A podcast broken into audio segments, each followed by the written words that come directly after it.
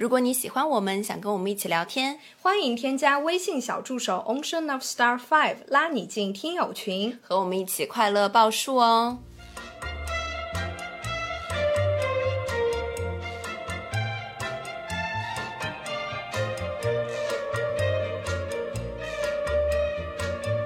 啦啦啦啦！听众朋友们，大家好，这里是张曼玉和高晶莹的播客栏目《土象电台》，试图传播两位都市肤浅女孩的心声。这档播客将是陪伴您洗碗、拖地、如厕、开车等地铁的绝佳听物。Hello，大家好，欢迎回来，欢迎来到土象电池。钱等于爱，钱等于自由，哎，钱它到底等于啥呀？再续前缘。今天一个谐音梗。首先呢，我们要感谢小雨伞对本期节目的大力支持。那最近曼玉和高老师呢，都是通过小雨伞对我们各自的财产和保险进行了咨询。那通俗来说呢，就是上了一堂受益匪浅的财产管理课。稍后也会跟大家继续分享。咱们今天又来谈钱了啊，就是对呀、我们在再续前缘呀。啊对对对咱们两个这个土象，咱们都绕不开金钱，是不是？是但是我们这次谈呢，也是从一个全新的角度，因为我这段时间不是天天在那个樊登读书嘛，就嗯你是领了那个会员啊？我什么领了会员，我他妈我 我 TMD 的，我就是花钱买了会员，我就听到了一本对自己启发特别大的书，叫做《原生家庭木马快筛》。哇，你听这仨个字，完全听不懂一点。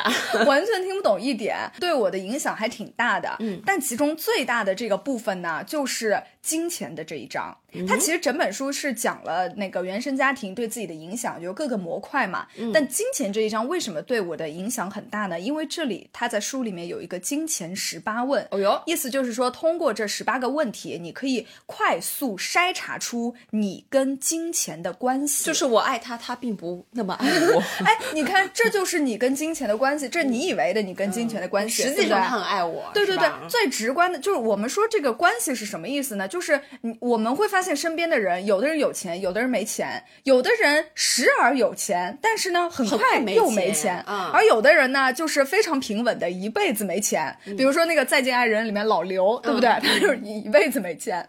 然后有的人呢又特别喜欢炫富，嗯，而有的人呢会发现什么？会发现自己老喜欢被人借钱，而且嗯不还，嗯，所以这本书就是通过这十八个问题来筛查出我们跟金钱的关系，告诉我们自己理清，说这背后其实是都有它的内在逻辑的。那我们今天你我们俩这话痨，就如果十八个问题实在太多，就唠到明年，啊这期就听不完。十八个小时，对对对，所以我们今天就是精简了一些问题，我们就立刻来现场自我剖析，来嗯、呃进行一个金钱故事的大分享。对我们就是我我不好意思啊，打断你，就是其实我俩也不知道今天能聊成什么样，是啊，来就凑合着来吧。对，嗯就是来还是挺期待的。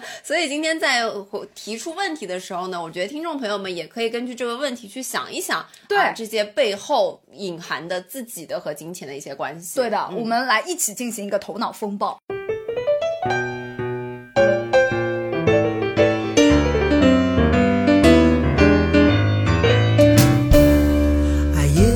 题，记忆中爸爸妈妈和钱的故事，哪件让你印象最深刻？他们灌输给你的金钱观是什么？嗯，这我就有话聊了，来啊开始吧因为我觉得在我们家中，关于这个金钱是一个非常敏感的词汇，怎么平时不能提吗？嗯，并不能提，一提就咱们家有个一个大爆炸。哦，有有点东西，有点也不是，他们对于金钱这方面会有一些分歧。比如说，我的妈妈是一个特别节俭的人，嗯，她的概念就是钱就是存出来的，嗯。啊，比如说她喜欢，之前我也说过玩拼多多，哎，提现，比如说一些抖音快速版啊，什么什么一些软件，就刷那些小视频，嗯然后每个月会获得一些钱。嗯你看他每天都在忙很多很多的事情，他一个人需要有二至三个手机，哇塞每天就是早上吃早饭的时候，三个手机摆在那边，就频繁的在刷 商。业大佬是，然后你就问他，你说那你这个一个月能赚多少钱、能赚多少？少钱呀、他我跟你说，嗯，三十。哎呀，这这太低了。对，然后妈妈就说，但是这是我的闲暇时间呀，那就说积少成多，他就一直会用积少成多这四个字来压你，并且呢，就是从这个呃故事我们可以看出他的底层逻辑，就是他觉得钱就是要存出来的。嗯，但是呢，每一次说到这个问题的时候，爸爸就会暴怒，爸爸就是说钱不是存出来的，钱是靠赚出来的啊，两个人非常明显的不一致的对，非常明显不一致的观点。比如说以前咱们家就是特别喜欢，比如出去下馆子吃饭呐、啊，出去出去旅旅游啊，买买东西的时候，这个时候家里就会出现分歧。嗯有有的人会觉得说，哎，我要享受当下啊，买一个可能几千块的皮鞋，嗯什么什么之类的。然后妈妈呢就会说，啊，那我们不要，我们要节俭，我们要存钱，买啊便宜点的啊以买那么前贵干嘛？，对，以后这钱呃很多地方大把大把等着用在刀刃上。是，嗯那所以对于小高来说呢，我就觉得说，哎，我在这个中立位受到他们两个人的影响有。点精神分裂。要是，嗯但是我是觉得存钱和赚钱是一样的重要的。OK，嗯，哎，你你取各家之所长是不是？对对对，就是原生家庭，我觉得以后我们可以出很多的一些特辑去来讲，因为我最近也是在了解这个方面，我觉得自己无论是爱情观呐、还是金钱观，还是等等等等一些价值观的选择上，都受到了原生家庭很大的影响。肯定的，肯定的，每个人都是这样。是对，那我就来说说我的吧。嗯就我呃一看到这个题目，我就想到了一件事情，你说就马上跳到我的脑海里，嗯跟爸爸妈妈的这个之前的故事，就是大约在。二十年前还是十五年前左右吧，很早很早之前了。嗯他们有一个朋友，嗯，有一个朋友呢，当时在做一个创业项目哦，啊。你知道这种创业项目一般要来要手头有点紧。啊，手头有点紧。然后呢，他会跟周围的自己的亲朋好友进行一个理念的灌输，嗯进行一个宣传，嗯，同时呢，他需要什么？需要大家给他来鼎力支持，对，啊就是就是说白了，就是要给他钱，嗯，但是这个钱也不是白给的，嗯他能给大家带来什么呢？就是你买他的股份。啊，哦股权是这样的买他的股权，嗯对，就是类似于这样一个关系吧。但是不打借条，就是买以一个买股权的形式投资它。对，这怎么能算借条呢？不，这不是借条呀，哦因为你是自愿去投了这个项目，你这是投资呀。哦你你买股票，人家股股票还给你借条没有吧？哦，是这样啊。对对，就这种概念、啊。然后他们就被说动了。当然，这个中间隔了很长一段时间，嗯不是说一下子吃了一顿饭，马上夸夸三十万打过去，不是这样子，大概是过了那么一个多月的时间吧。嗯啊，也是熟虑的。首先，这个朋友是一个多年好友，嗯关系真比较好嗯真的是多年好友、啊，关系很好，而且他之前自己生意做得很大，也嗯确实是在这个朋友圈里面算是资产积累较为丰厚的一个人。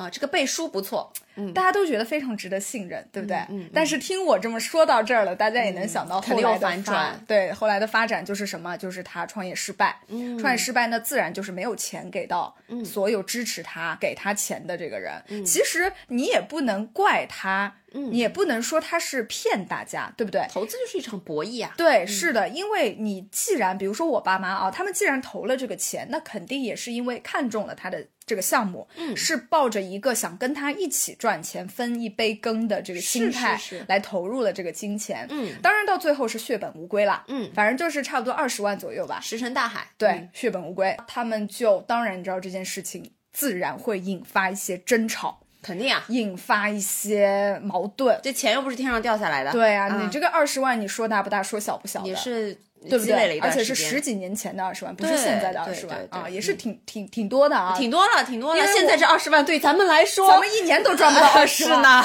对不对？嗯，你想想看，是还挺多的，是吧？嗯所以呢，这件事情就让我印象非常深刻。嗯，所以从此。我就觉得说，我啊，我这个脑子我是绝对不没有那个投资意识的，是是是我是绝对不无法投资的。你知道，就是我对钱的概念就是什么？是通通过这件事情，我是后来才知道，肯定是深受他们的影响。嗯，就我就觉得说，我的钱我可以慢慢挣，我可以很稳，但是我绝不能亏。对而且我一分钱都不能亏。是是是就我跟你说，我大学的时候吧，我还买过一些什么一千块钱，我就。拿了一千块钱去买基金，然后后来就是给我跌到九百九十八的时候，我已经没有心思上课了。我觉得，我觉得完了，我这两块钱大亏特亏。我记得那个时候，嗯我也跟风买了，我记得也是用了一千块还是两千块买了支付宝里的黄金。对，黄金那个时候大跌，特跌。对对对对对，我们那个时候好像开始流行起了一股投资风，当时在我们寝室里，对不对？大家都拿出自己的。那个压箱底的一些积蓄，而且和一千，对，因为我们当时都挺穷的，我们也没有办法来自己赚钱自己花，对不对？都是拿着爸妈的那个零花钱，每个月打的生活费，省吃俭用，勤勤恳恳的，每天吃食堂也不点外卖了，然后省出了那一千块钱，对对对，衣服也不买了，化妆品也不买了，就这一千块钱指望着他发大财，然后结果大跌特跌。我们畅想的是一千滚十块，一千滚一百块，一千滚滚利，利滚利，酬金有。扒皮，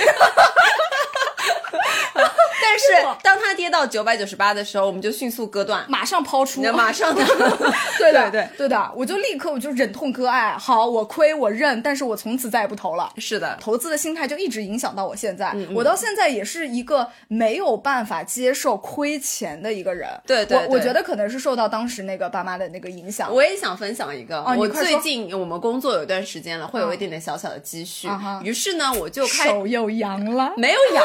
我跟你说，本金牛，我也是那种，因为受到我妈妈的影响，我就是那种说存钱和赚钱一样重要，但是我要好好存钱。对的，我也是不敢乱投资的。我先说一个很搞笑的事情，就是说微信的这个理财通呢，它需要你通过一个小小的测试，测试你到底是 A、B、C 什么等级，哦对对对，然后你才钱，对你才可以进行一个投资。对，然后我每次就是那种铁公鸡心态，我呃试了三次。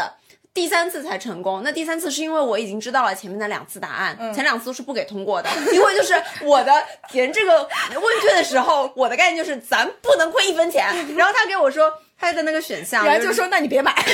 对他那个选项就是说你可以接受亏多少钱，多少多多少钱。我好像是选的是什么什么零，对对对，零到一百还是什么一百以下什么什么之类的，就这种，就特别特别的抠门。然后他每次给到我的反馈是，就你的这个风险什么较低，你不适合投资。对，人意思就是，哎呦算了，你玩不起，别玩了，真是的，这资投非投不可吗？但是我必须要投，我就是想要做一个强制储蓄啊。于是乎呢，我就知道。到这个答案，刻意的更改了几个正确答案，行，我心里的正确答案，嗯，于是我就正式的加入了这个理财通的系列。啊。进入了以后呢，我就首先第一件事情绑定了我的工资卡，我就进行了一个工资储蓄，就每一次他的工资卡不是打到我们的银行卡上的吗？是的，他就会自动从我的银行卡上划个几千块钱到这个呃理财的账户里面。就不需要我额外的每个月去割肉，它会自动转进去，类似一个存钱 无痛存钱，对无痛存钱的概念，这是一个。那么我们说一个有趣的事情啊，就是呃理财买了一段时间了，嗯，那有的时候呢我会忘记它，因为我买的都是那种强制储蓄。什么叫强制储蓄呢？就是说我放在里面一百二十天、三个月乃至六个月乃至九个月，它是完全不能取出的，嗯，就把它存在里面了。对啊，所以我基本上就不会去看它，我就觉得说那无所谓，反正又不。取出来就把它放在那里呗，对吧？好，突然某一天我去看它的时候，嗯，很夸张，很夸张，怎么了？它那天涨了一百二十块。我跟你说，不是说我那天特别开心，马上补仓，不是的啊，我那天特别的害怕，为什么？因为我觉得大涨必有大跌。我觉得风险就在后面，它就是说那个回光返照，它就是暴风雨前的彩虹，就是那种暴风雨前的平静。我觉得今天涨一百二，明天必须给我亏个两百八。天啊！我当时心态特别的不好，真的特别的不好。从那天我看到涨一百二以后，我就连着一周，每一天早上眼睛睁开的第一件事情，点开的点开这个储蓄账户，看看昨天的收益到底是多少。所以它是连涨了吗？不是的，它是有涨有跌，然后像周末，像周末的时候好像是比较平的，周末可能是加零点几，那它可能就是一个不涨不跌的状态。但有的时候因为涨了一百二十几，它有的时候某一天也会跌个六十几、八十几这个样子。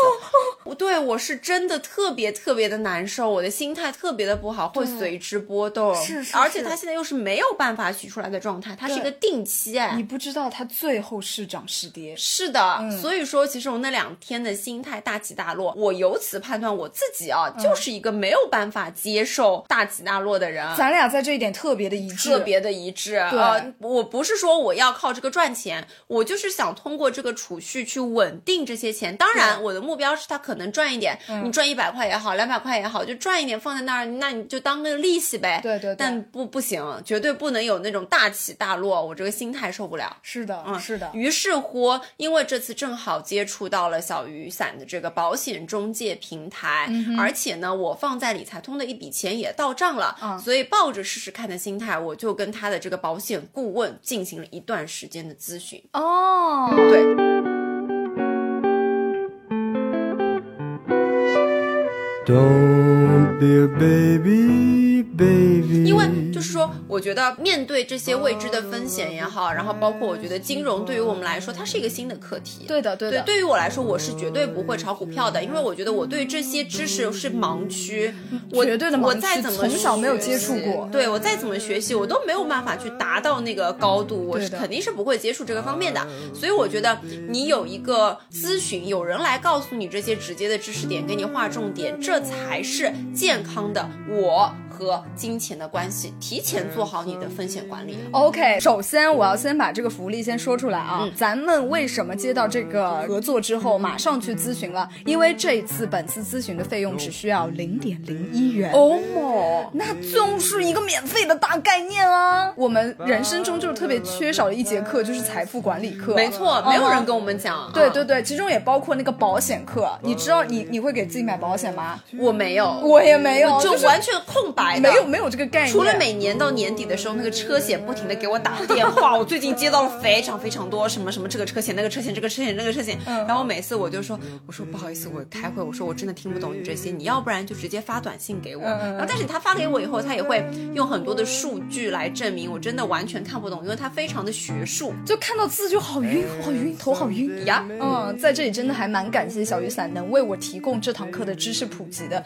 真的填补了我太多的知识空白。所以我忍不住马上就要跟大家说啊，咱们就是说，大家今天可以在评论区或者 show notes 领取这个咨询服务，原价是六十八，现在只需要多少？我刚刚已经说了零点零一元，听清楚，零点零一，哎，真的很离谱，好不好？数量有限，先到先得。我真的非常推荐大家去花这个零点零一元，约个专业的顾问，好好给自己或者你的整个家庭来做一个保险方案。对，因为就像刚刚说的。没有人来给我们做这个财产的管理课，也没有人去给我们介绍。而且你如果去外面你自己去找保险公司的话，他们就会不停的开始给你推销产品。但小雨伞它是作为一个中介来说，它是嗯以一个专业的一个咨询师的角度来跟你讲。你知道我那天是在广州的机场去跟他沟通的一个电话，然后我是在那个 VIP 贵宾室跟他接通的。哎，谁问你了在哪儿？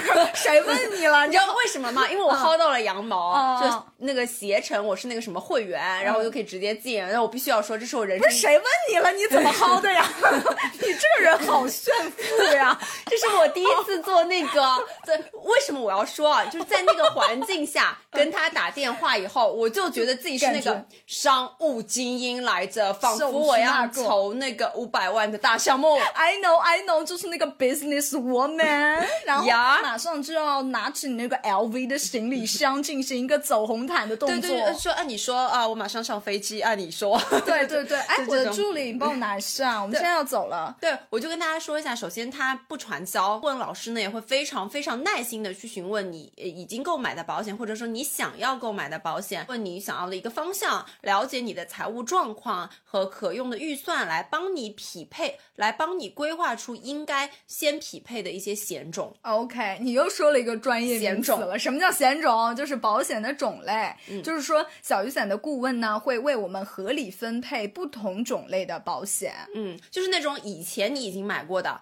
顾问老师也会帮你重新的去分析。注意是分析。他、啊他不是会给你推带货呀？对，他会给你分析说这个，哎，这个怎么怎么怎么样。但具体的我一会儿再说我的一个跟他沟通的流程啊。啊，咱就是说那个花钱就请个顾问来给你做什么这种分析，就是咱老百姓都是平常想都不敢想的事情。一个是因为它很贵，对吧？还有一个就是因为我们根本就不知道该找谁，我们只能从什么亲戚朋友里面，什么财大毕业的表姐啊，来帮你来进行一个分析，对不对？是是是就是我们与那个保险之间的距离，就是各大保险公司的推销员就地推，你知道吗？然而小雨伞呢，能够解决了这个问题，让保险咨询可以飞入寻常百姓家。而且大家不要觉得保险是特别特别贵的，就是咱打工人咱自己买不起，咱只能靠爸妈，不是这样的。其实那种基本的什么人身险啊，就一年也就是四五千，哦，就是我们每个月存个五六百块钱，你其实也不会影响你的生活质量。对的，是吧？对吧？嗯大家可以考虑一下啊。反正这个大家先去薅这个羊毛，好吧？嗯嗯嗯好啦，咱们继续吧。继续问问题啊、嗯啊，请回想并整理家人对你的金钱观造成了哪些正向和负向的影响？啊，刚才是回忆，现在是要梳理了。嗯，正向的话，其实我觉得就是我妈妈给我带来的影响，就是钱呢，你是得适当的存的，并且我其实很早很早以前就有。呃，一个存钱的概念，从大学我们自己开始兼职开始，嗯呃，我觉得可能我自己存不下来钱的话，我就会让我妈妈来给我做这个强制储蓄。哎，这个倒是我是我非常好的朋友，嗯是他妈妈主动来帮他进行一个存钱，嗯因为我们教师发工资不是都是统一时间吗？对的然后每一次一发工资，然后他妈妈下一分钟就会跟他说你。打多少多少钱给我，我来给你存着。对对对对对对对，就是给他进行一个强制储蓄。我觉得这个也是一个很好的存钱的方法。是是大家一定要相信妈妈。对，相信妈妈。嗯对，所以我就是可能每个月五百、一千这样嗯子，每个月定期给妈妈，然后她也会挺高兴的。对的然后之前也会有一段时间给妈妈开了那个什么亲属卡，还是什么哦样子的。嗯对对对，反正用这样子的一个形式吧，我觉得这是一个正向的。嗯那负向的话，可能就受到了爸爸这方面的影响。我跟你说，我爸爸年轻的时候很帅嘛，你也看过他的照片。对对对，他年轻的时候流倜傥。对，风流倜傥。我爸特别喜欢当时给自己打扮啊、年轻的时候给自己买那种劳力士的手表，就特别炫。对对所以我觉得对于我来说，然后买那种呃特别那种看不出来，但是飒飒亮的皮鞋，I know I know，就是那种。就是喜欢炫。对，喜欢炫，嗯所以我觉得其实我也挺喜欢遇到一些好看的衣服、好看的单品，就忍走不住动了，走不动了，走不动，就是想要给自己身上添砖加瓦。对对对对有的时候物欲就爆棚。我觉得这个时候，这其实大家都是，而且你知道我我什么时候是最喜欢花钱的吗？嗯就坐在我的工位上的时候。真的，我就坐在工位上，我就觉得我 TMD 的，我就这狗屁狗屁工作没给我赚多少钱，嗯然后还这么累，我还不买两件漂亮衣服犒劳犒劳自己，是我还不买双好看的靴子给自己，是不是？嗯经过领导门门口的时候，我不得跺两声给他听？我不得买一个那个什么漂亮的头箍、漂亮发夹，然后我这个哎手表也旧了，我这眼镜儿也该换了，是是是是是，我那个发型也该去又去找丽娜姐姐了，我就各种花钱。然后我看看这个台面上，这养生壶用了两年了吧，这水垢再清也清不掉了，换一个吧。那养生壶，那咱都活了大半辈子了，还不能买个北鼎呀？然后你就你知道吧，就一系列就开始花起来。其实我觉得我的家人啊，就是我一想到家人对我的金钱观，其实我想到就是我妈。嗯，我妈对我的影响，我觉得正向和负向都来自同一件事情，比如说就是花钱不眨眼。哦，那正向你觉得花钱不眨眼怎么个正向法呢？我觉得正向就在于爽，不纠结，不纠结，嗯就是永远觉得说我花这钱为了自己，我值。嗯，就是嗯首先我这个钱我就应该先以为自己为主，嗯对。其次就是没有那种什么自己不配得感，我觉得自己从来没有。对对对，我知道，就有的时候大家去花这个钱的时候，可能会纠结，哎呀，到底要不要买呀？你沉浸在这个纠结中，其实特别自己内心特别的难受。对的但是你不纠结了以后，买刷卡，对对刷卡就就就还好。是的，嗯而且我之前还听那个什么不原谅也没关系，就会发现说，呃，我们有的时候会出现一个什么样的情况，就是啊、呃比如说很贵的一个东西，我们现在要买一个 iPad。嗯哼，你觉得这个 iPad 你买给别人，买给一个你特别想要 iPad 的朋友，你愿意花这个钱，嗯。但是如果买给自己，你就得掂量掂量。嗯，这种情况经常会发生，而且比如说你在路过花店的时候看到了一束特别漂亮的花，嗯，如果送给别人，你就会觉得特别好，买买嗯嗯，他肯定会很喜欢的。对但如果买给自己，你就是说，哎呦算了吧，可能不、放在家里过两天又没了，那、那个这么贵，对吧？一束花要两三百，对的，对吧？自己配嘛，对这种情况呢，有的时候其实是因为你把自己的内心小孩、你的内在小孩投射在了他人的身上。嗯，我们每个人都想要自己照顾自己的内在小孩，嗯但是有的时候呢，他不在你自己的身上，他在别人的身上。嗯。所以我觉得我妈这个花对自己花钱很大方的这一点是。呃，一直在向自己强调说，我要首先照顾我的内在小孩，嗯嗯我要什么我就要买什么，我就我就不管，反正我自己养得起自己，是。你你谁都别来管我，我花这钱我自己开心。嗯嗯嗯。但是负面的情绪就是容易冲动消费，嗯，哦，那你这个又提醒到我了，就是我我妈妈对我的影响。但这个呢，我在逐步逐步的调整。他因为他喜欢存钱嘛，然后他会在某一些方面会要克制你这个花钱的开销。假设啊，咱们今天出去旅行，因为我这次去广州是跟他一起去旅游的，因为可能平常都吃不到这些好吃的东西，很多广州的东西上海都吃不到嘛。对我想着一定要吃到地道的，然后我就想着多点两个菜。嗯，但其实你知道，两个女孩子其实吃不了什么菜，吃不了啊，有浪费。对，那一天呢吃个早茶，正常两个人的食量可能是吃四五个菜，我那天点了五六个菜，甚至再加了一壶茶之类的，那他就会。每一次啊，每一顿饭都会说你点太多了，嗯啊，你不要点这么多。嗯，但是呢，我的想法就是，那我难得出来开心一下嘛，我想吃一点好的。于是乎，在我们吃到第四顿饭的时候，我们产生了激烈的争吵。哦，好期待，好期待，快说。对，因为我就跟他说，我说咱们今天出来就是开开心心的，我也是赚了钱了，我赚自己的钱，花自己的钱，并且我带妈妈你出来旅游了，我就是想这次开心的，我多吃一个菜，我觉得没有什么，我觉得就算这个菜我只吃两口，但是我品尝到了它的味道，这十年我都不可能再来广州了，我就想着好好吃一顿，我觉得我没有做错什么，我觉得还有一部分原因，可能是因为你觉得你现在能够羽翼丰满，你可以带妈妈出来。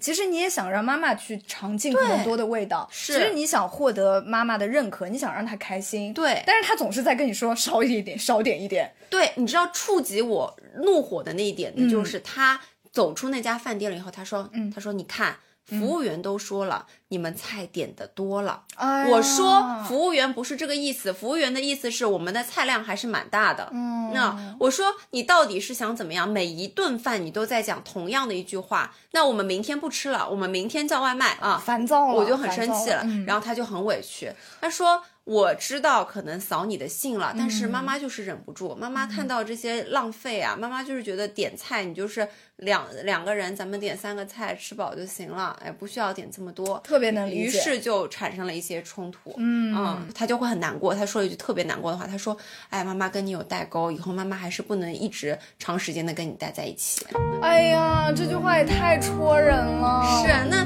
哎呀，就是两个人都是个都是那种都是想为对方好。对的，对的。啊，他可能也是觉得说，那你点那么多又浪费又花钱，嗯对。但是我又想着，难得出来一趟，我们两个人母女俩很少有机会，母女两个人在我这么大的一个时候出来，对的对，我就想着那这就开开心心的呗。哎，殊不知，反正那天发生了一个激烈的争吵，嗯我觉得这是一个比较负面的，嗯，也不是说负面吧，就是一个影响吧。但你这个例子确实是非常典型的一个金钱观的一个冲突。是的，嗯对，是的。哎，我其实你刚才说的时候，我还想到了，就是那个我妈的这个冲动消费，也不是我妈妈的，啊，对我妈妈的，也不是说冲动消费，就是说我之前也说过，我妈就是会一个用钱来解决那些纠结的事情。嗯哼比如说你你看中了一双靴靴子，又看中了第二双靴子，两双都买两双都买。但是我就会觉得，我在这个时候，我妈就变成了你，嗯我就变成了你妈，嗯我就会觉得说没有必要两双都买。对为什么要两双都买？因为我觉得有的时候你通过一个价格，你可以呃让你自己判断出心中最想要的是哪一双。嗯就是它其实我觉得我们是需要这个思考的过程的，是的去过滤自己想要什么，不想要什么。是的嗯对，就是如果你所有的欲望都去填满自己的话，我觉得也不是一件很。呃，我不知道啊，就是我不是很认可这种做法。嗯嗯就我以前会觉得说，哎呀，这样很开心。但是后来我自己赚钱了之后，我知道赚钱有多难，嗯，赚钱有多辛苦，我就觉得说，其实咱没有必要做出这样子的是选择。嗯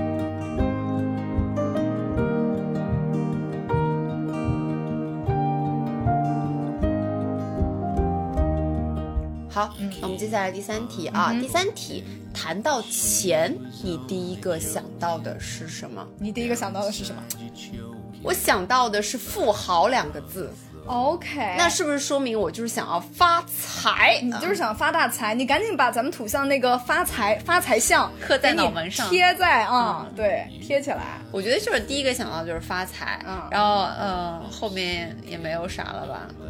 我谈到钱，我第一个，我我也没什么想到的，我就想到那个微信的零钱通，因为我我支付宝到账，对我痛恨那个零钱通，为什么？因为它提现的时候手续费特别贵，哦哦我非常生气。是是是，嗯现在都要很贵，对而且我上次好像就满了一定的金额，他就不让我花了，他要让我继续的开通一个什么东西，我觉得很烦。啊，是，好吧，那咱俩也说不出什么，就继续吧。嗯好，接下去这题有点意思啊。嗯，好，如果你突然有了很多钱，却又发生了一件紧急的事，让这些钱瞬间消失，你觉得可能是什么事？哎，我想把这个问题拆成两个问题啊。首先，第一个，如果你突然有了很多钱，嗯，你觉得是什么原因？我觉得是，嗯，我的爸妈发大财了。啊、拆迁，不不不知道是什么事儿，反正就是他们发大财了，反正就不会是你，你是连带关系。是我，对，不会是我，我就觉得自己命里无财。哎，但是我就是在想呀，嗯如果我突然有了很多钱，那一定是咱俩发达了，姐妹儿。哦，你讲的有点道理。是，但是后面啊，却又发生了一件紧急的事情，让这些钱瞬间消失。我觉得现在当代社会啊，如果真的有那种很紧急让钱瞬间消失的事情的话，嗯，应该就是生病。因为生病很贵嘛，对嗯，生病很贵，是的是的。健康不论是家里人还是自己，我觉得可能是这个。对对对，是的，是的，因为我我在大概高中的时候去呃生了一场大病，然后需要做手术住、住院的那种。嗯，但是呢，就是因为我们一直买了那个什么什么险，这险那险的，然后到最后好像是没有花多少钱，嗯最后好像就是花了个几千块钱。对对对，两两三千吧，然后剩下所有的好像都可以报销。嗯嗯，对，但但是当时是买的一个什么学校统一要求购买的什么一个医疗险，对对对对对，嗯保险，对险所以其实那个时候就是我觉得说，哎，买保险还真的有点用处的一个时候。嗯，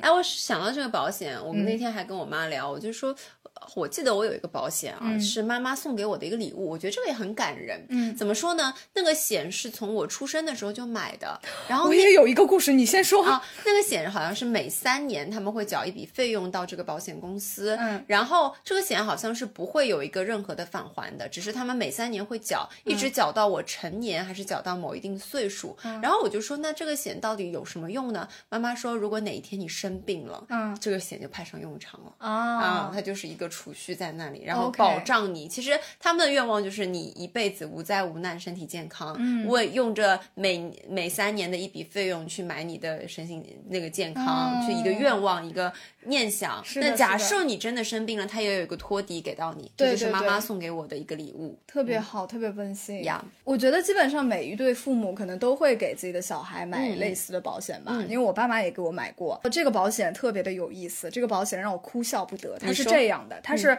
就是正常的保险，每年交钱，每年交钱，交到十八岁以后不用交了。嗯啊，十八岁以后呢，每八年还是每四年给我返个一笔钱。嗯然后返了一笔钱之后呢，他就可以一直返，一直返，每每几年就返。等到哎，这个我的小孩儿出生的时候，他呢一次性给你个一百万还是两百万，但是呢，我又是一个不暂时不想要生小孩的人，所以说我就是特别的纠结，你知道吗？哎，就是为就了为了这个小孩，对要不要搞一个？是啊，是是，你懂吧？嗯为了这笔钱，我就是特别特别的哭笑不得。然后我就在想说，是不是我妈在我出生的时候就已经料想到了我将来有可能不要小孩呀？然后用这个钱来诱惑我，嗯特别的过分。然后这个也这个保险也是无法更改的，你知道吗？嗯必须等你的小孩出生了啊，或者说你活到了什么九十岁还是八十岁，反正活特别特别久。才会给你这个钱，就特别无语。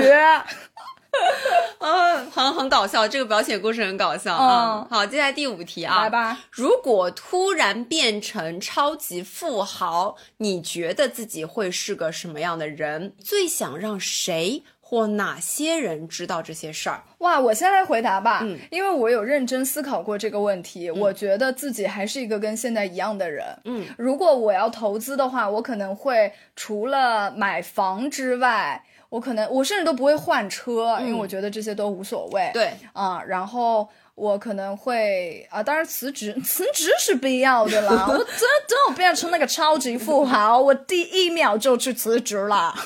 然后呢，我就会比如说实现了时间的自由，嗯，对吧？然后，但是我的消费理念，我的这种呃平时的生活习惯应该不会有太大的变化。会想让谁知道这些事？我没有特别的想要给谁证明说我是一个现在是有钱了超级富豪啊！对对对，我反而觉得你这件事情说多了，人家还会来就招贼。对对对，嗯还财不外露。对对对人家会问你借钱的。是的，是的，是的。哎，你说到借钱这个事儿，要不等一下再说借钱吧？你先说你的吧。如果你突然变成超级富豪，你最想买什么？我跟你说，不是最想买什么。嗯我当我前面的故事我就跟大家说过，当我突然涨了一百二十块的时候，嗯，我就觉得风风险在后面了，哎因为我觉得我自己德不配位，我就不配赚这一百二十块钱。那你努力去做好事呀。对，所以说，当我有，当我成为超级富豪，假设啊，嗯我现在设定一个金额，假设咱们现在得到了个三十个亿，三十个亿，我必须先捐个，呃，二十九点九，不是不是，可能捐个几亿先出去吧。哦我觉得得先把自己的这一笔不配，我自己不配得到的，先哎先缴税啊，先缴税，啊，先缴税，先缴 税。对，然后啊再。呃，资助一些慈善，嗯小学也好，养老院也好，医院也好，等等等等。我觉得反正必须得做一件事，这个事情不是说我心地多么多么的善良，而是我怕遭雷劈。嗯，我就觉得说自己不配这个。哦你是不是听过一些故事，说有人什么那个得了什么中了乐透彩之后，然后隔几天没过几天死了？对，反正我延为了延长自己的寿嗯命，咱们就是说得捐一点钱，我觉得这个是必要的。然后你最想让谁或者哪些人知道这件事情？我觉得就是想让妈妈知道这些事这个事情，然后带妈妈去再去一趟去广广州啊点两百个菜。那个早茶店给他包下来啊。阿 Sir，呃，不是阿 Sir，waiter。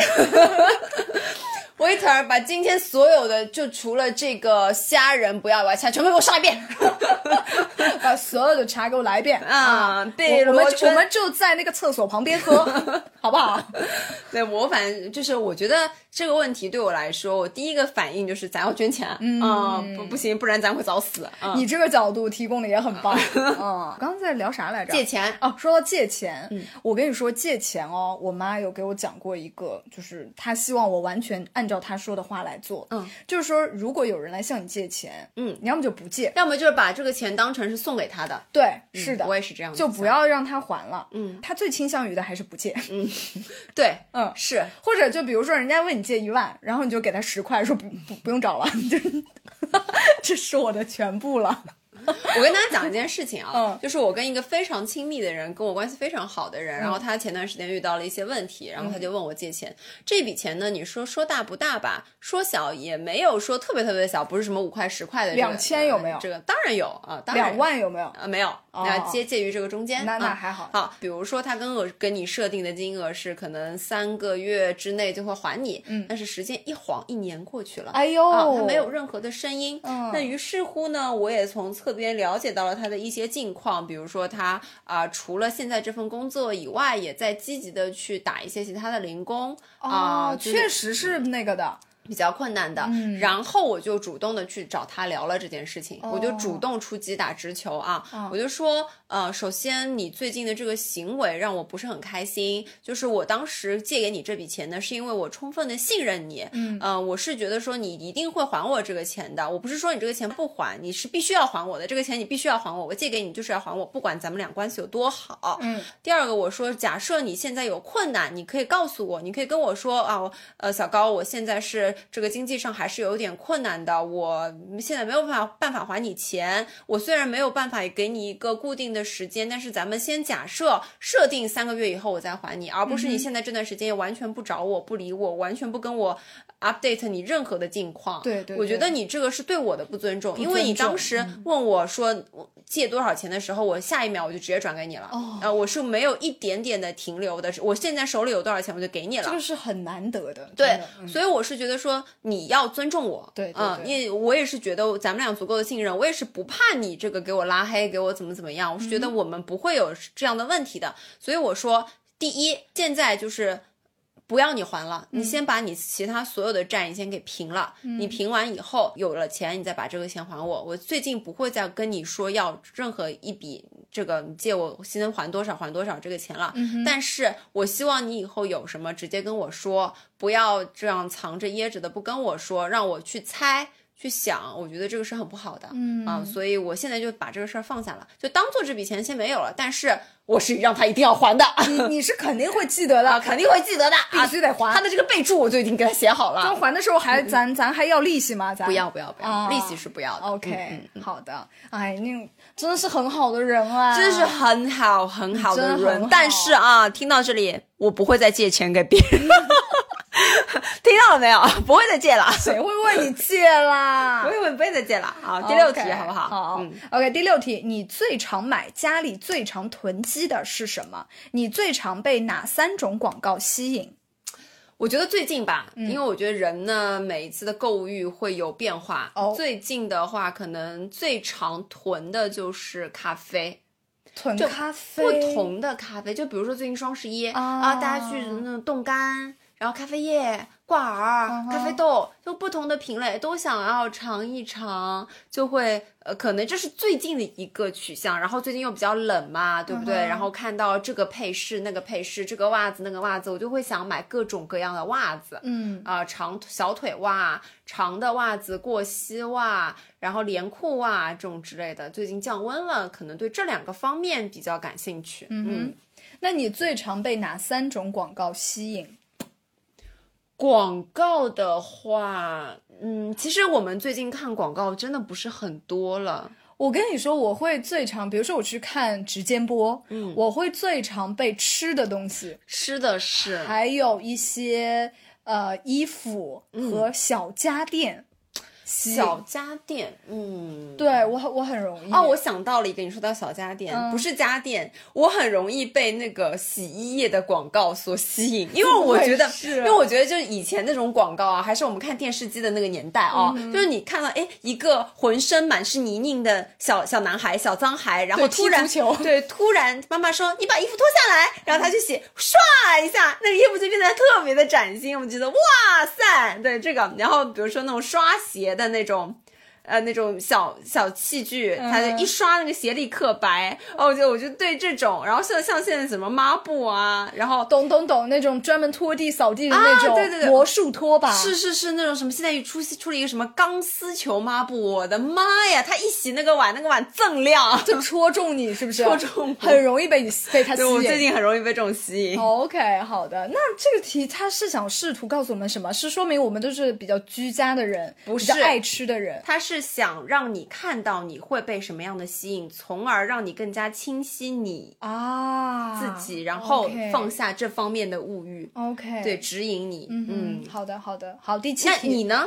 我跟你差不多了，就这些对，都是一些居家的东西，就是别的也没啥了。因为我觉得咱俩就都是有那种金牛属性在，是你知道金牛属性是怎么样吗？居家就是属性对，就是对物品有一些依赖。是咱俩都是对物品有依赖的。而且对这个颜值方面也有要求。呀，对，所以说咱们就会被不停的那些好看的，然后又不是特别贵的，但是呢，呃，又能够提升你的一些什么居家品味啊，什么这种东西，什么香薰蜡烛呀，各种东西，我们就会被这种东西吸引。嗯嗯，是好的。，接下来最后一题啊，最后一题，第七题，请问，如果突然从超级富豪变成了超级富豪，负数的负，负债累累，你的感觉是什么？你觉得这时候的自己是个怎么样的人？我先回答吧，我会感觉非常非常的不好，因为我很不喜欢欠别人。嗯，是，而且我这个钱要如果是欠银行也就罢了，嗯如果是欠了一个人，我恨不得每天冲到他们家去，就是当牛做马，给他尽快的把这个钱给他还掉。对对对对，我会特别特别的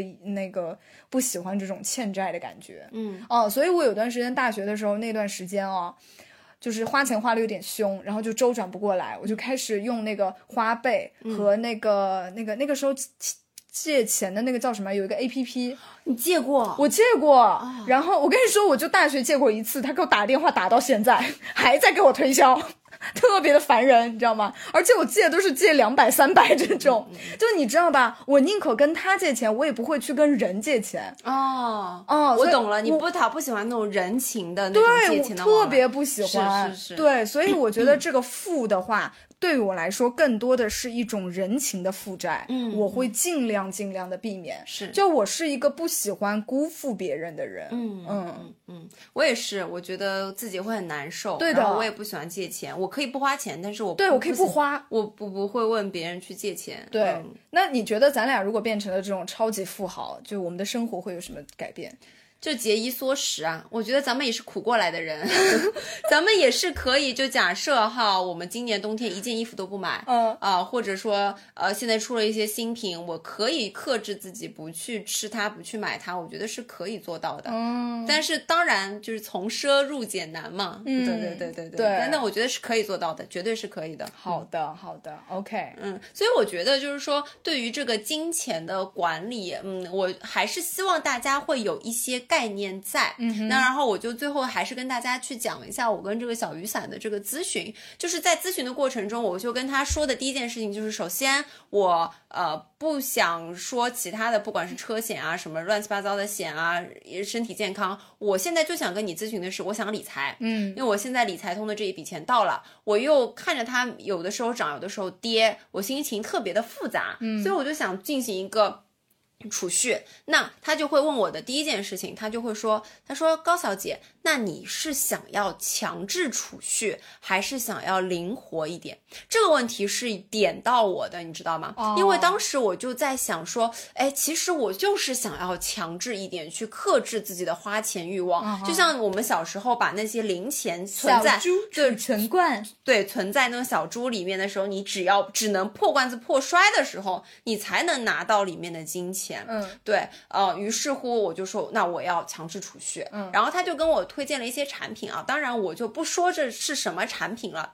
它呢是非常细致的把产品的条款、预估的一些利益等等等等的内容，包括我非常喜欢的图表，哦，他给你做成图表他给我。做成图表了，然后他就放在里面了。然后就是跟他说到保险这一块，嗯，他也跟我进行了一个普法，这个是我不知道的。他就说，根据保险法第八十九条规定，经营人寿险业务的保险公司，除因分立、合并或依法撤销以外，不得解散。嗯哼，然后你转，如果你真的是破产转让，你转让之前应当是维护被保险人、受益人的合法权益。简单来说，就是就算你的公司破产，咱们的保单也会被其他的保险公司接收，依然有效。对对对，这个我也是之前不知道。哦，对对，真的咱俩就是法盲、对对对保盲、是是险盲。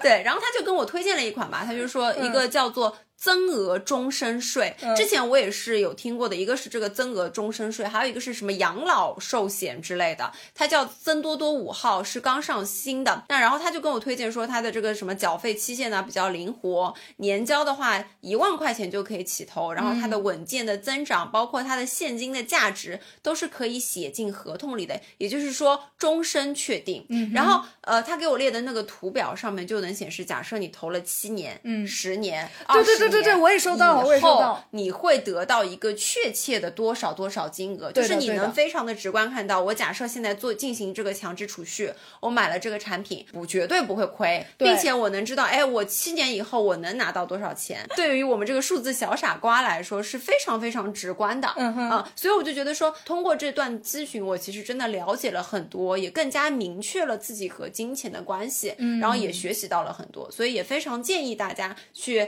啊我们的这个 show notes 里点到这个链接，你可以跟他沟通一下，去了解一下，我觉得掌握一些知识也不为过。真的，真的，我觉得这个福利真的挺好的，大家都去先到先得吧。真的，咱就是说零点零一元，咱还要什么自行车啊？咱们赶紧约个顾问，好好做个方案吧。是，嗯，好的。那么我们本期节目就到这里。如果大家对这个金钱观也有什么自己的见解，也欢迎在评论区跟我们一起分享。没错，而且我觉得这十八个问题还挺有意思的，咱们下次可以再续前缘二二。好，那么本期节目就到这里，那我们下期再见喽，拜拜拜拜。的地铁。下一站那条街，一首歌。